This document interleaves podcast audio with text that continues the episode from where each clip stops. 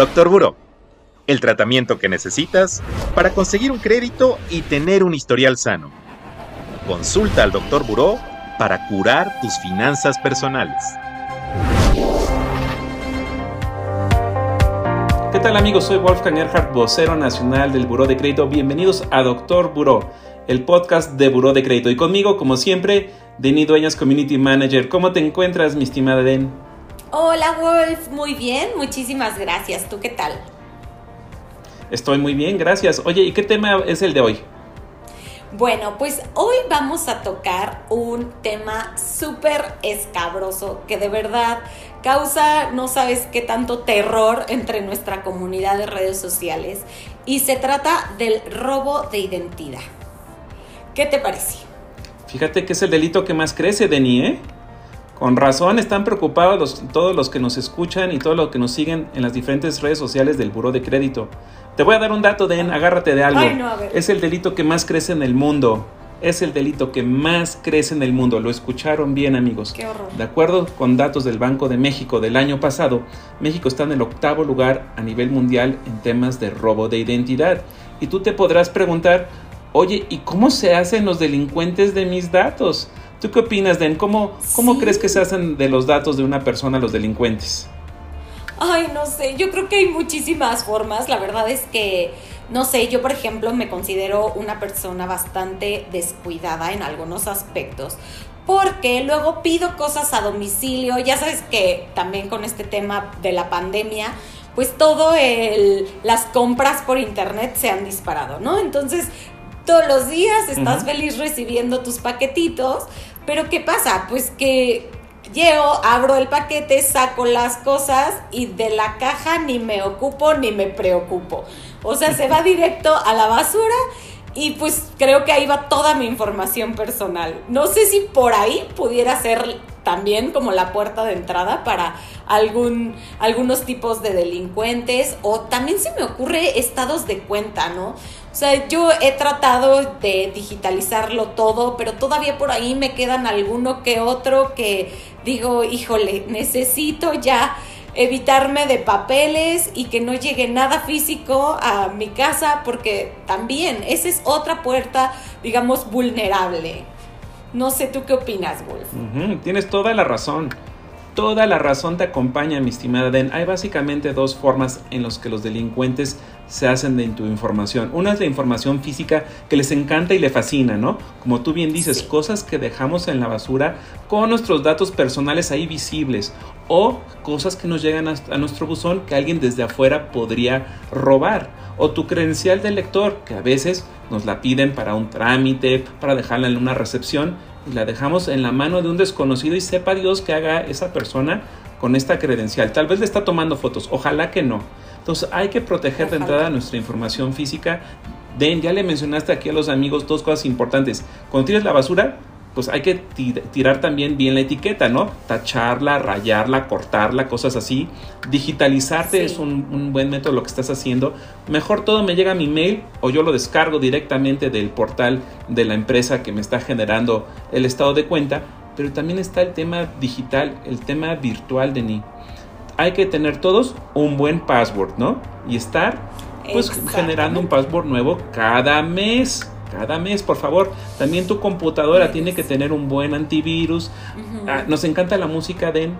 Nos encantan los videos, pero no hay que descargarlos de sitios de dudosa procedencia podrían estar contaminados con software espía. Los correos electrónicos igual. ¿A poco no te ha llegado el típico correo de, de alguien de, no sé, de Europa o de África o de ver quién sabe dónde, de que ya te ganaste la lotería o que, el rey de no sé dónde te está dejando una herencia increíble? Y tú dices, claro que sí, voy a llenar aquí el formato que me están anexando y le estás dando la información a un delincuente. Mucho cuidado con ambos. Toda tu información. ¿Y qué van a hacer los delincuentes, Den? Pues mira, podrían sacar documentos oficiales a tu nombre o incluso tratar de sacar créditos a tu nombre.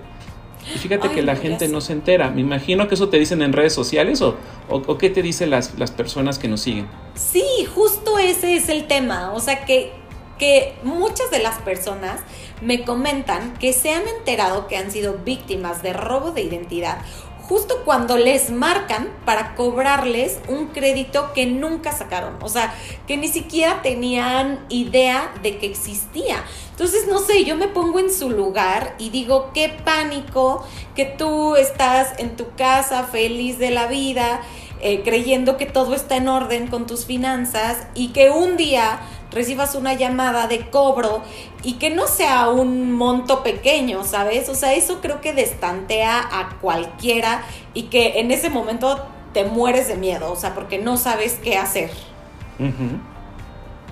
Bueno, de entrada no tienes que pagar un crédito que no es tuyo, ¿estás de acuerdo? Sí. Hay varias cosas que debemos de hacer, amigos. Aparte de cuidar nuestra información física y virtual, que ya creemos que es importantísimo, otro paso importante es pedirle al buró de crédito tu servicio de alertas buró.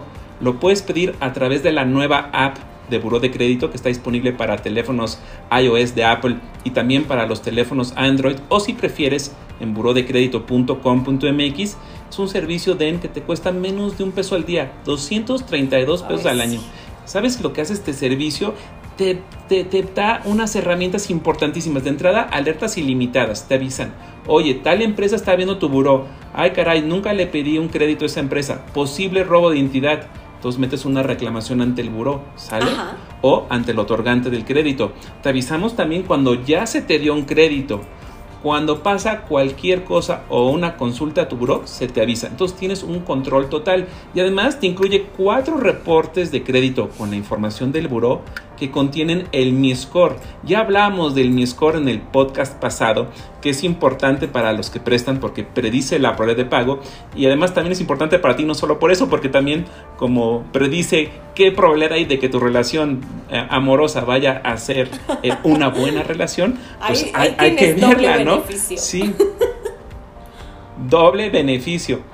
Oye, Den, entonces ya tenemos un crédito de esta naturaleza que no, de, no es de nosotros, pues ya sabemos, una reclamación ante el buró, dos reclamaciones al año son gratis, lo puedes ingresar en burodecredito.com.mx, pero también amigos, hay que saber que el delincuente, como ya logró sacar un crédito a tu nombre, lo más probable es que vaya a intentar a sacar más.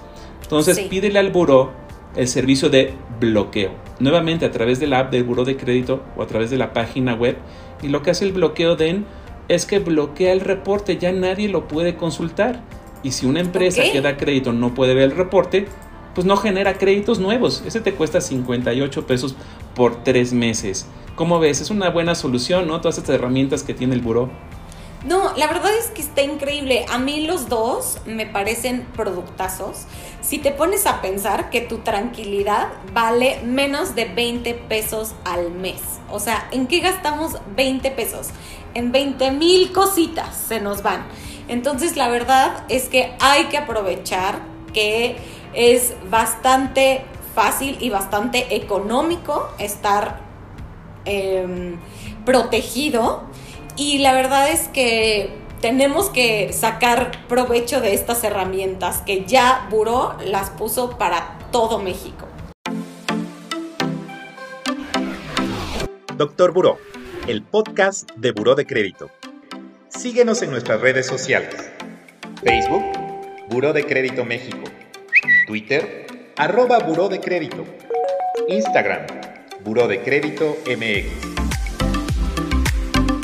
Si nos acompañaron en nuestro primer podcast, se acordarán que Denis me iba a presentar a una amiga. Entonces, esta semana, Denis, ya va a venir una de tus amigas a visitarme, nos vamos Sí. a conocer, pero a diferencia de mí, que yo soy carnívoro, a ella no le gustan las carnes rojas. Entonces, estoy pensando en preparar un aguachile, la receta me la pasó mi hermano, pero como no como yo pescados y mariscos, no sé con qué acompañar Ajá. E- es- este, este platillo. ¿Será con una coca o- o- o qué tipo de vino le puedo ofrecer a esta persona también yo para quedar bien e impresionarla? Pues mira, yo te puedo recomendar de entrada un vino blanco.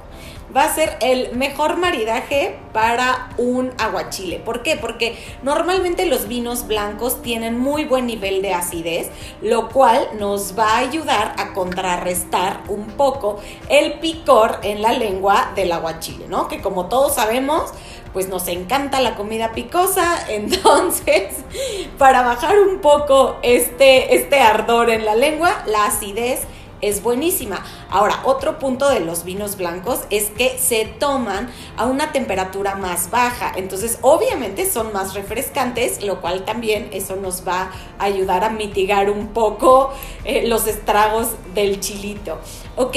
Mi recomendación para el día de hoy, para que triunfes con mi amiga, es el vino Silvana de, de Viñas Pilluan, ¿ok? Viñas Pilluan está ubicada en el Valle de Guadalupe, en Baja California, y la verdad es que es un vino exquisito, es un vino sumamente expresivo, eh, tiene muchísimas notas frutales, lo cual va a complementar increíble con el aguachile. Pueden encontrar ahí algunas notitas a guayaba, a carambolo, mango, cítricos, que va perfecto en armonía con el el limón del aguachile tan característico. Y yo espero de verdad, Wolf, que vayas, lo compres y luego me platiques qué te pareció. Ah, pues les platicaremos en nuestro siguiente podcast. Muchas gracias por acompañarme, Denis. Ustedes también. Nos vemos en la próxima. Hasta luego. Hasta pronto. Doctor Buró, el podcast de Buró de Crédito. Consulta al Doctor Buró para curar tus finanzas personales.